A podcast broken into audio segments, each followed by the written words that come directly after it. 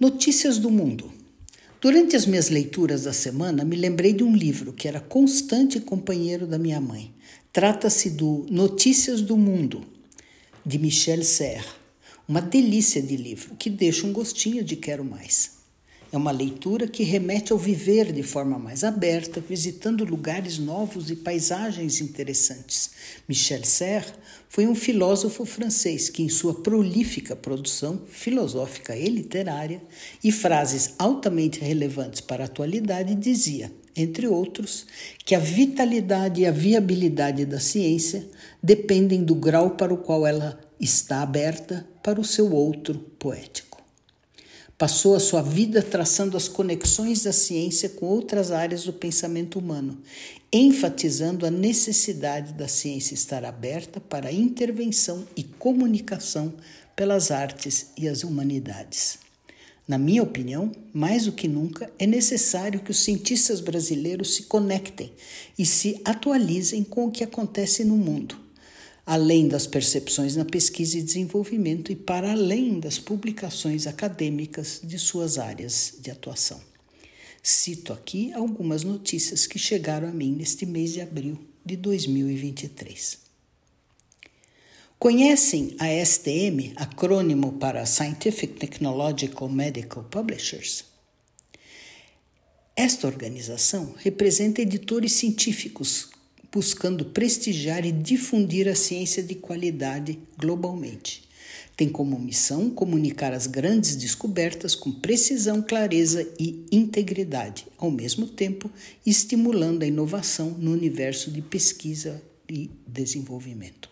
Tem atualmente 140 membros, que incluem sociedades científicas e grandes editoras, que, em conjunto, respondem por dois terços de todos os artigos publicados globalmente e acaba de noticiar o lançamento do STM Integrity Hub, que disponibiliza um programa na nuvem de checagem de manuscritos para detecção de falhas na integridade científica, literalmente chamados Research Integrity Offending Manuscripts.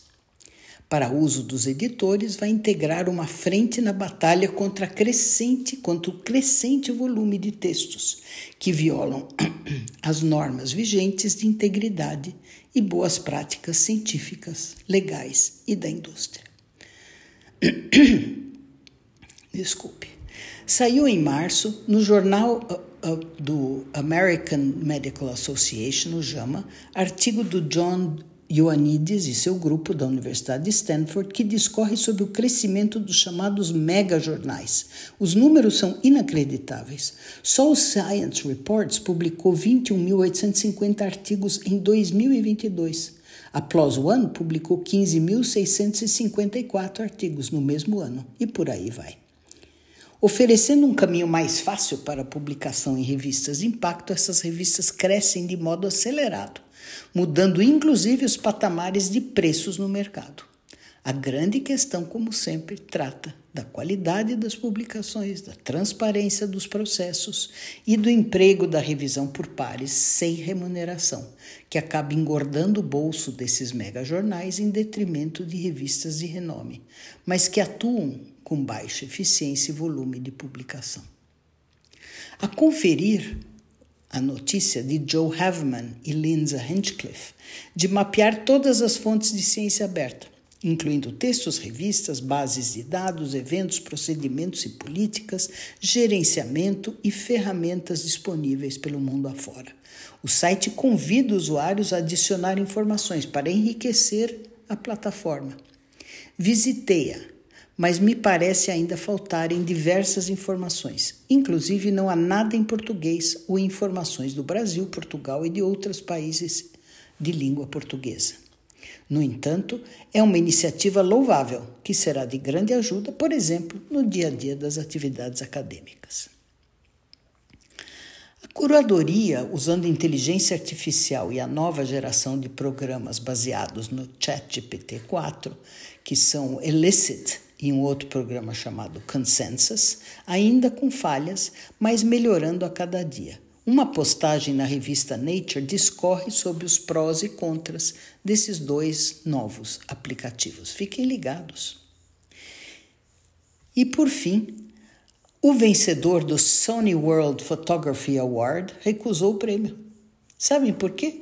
Porque havia gerado a belíssima imagem usando inteligência artificial. É uma foto linda, mas que o fotógrafo alemão Boris Eldagsen inscreveu no concurso justamente para provocar uma reflexão sobre o assunto. Na opinião dele, as imagens de inteligência artificial e a fotografia não devem competir entre si em um prêmio como esse.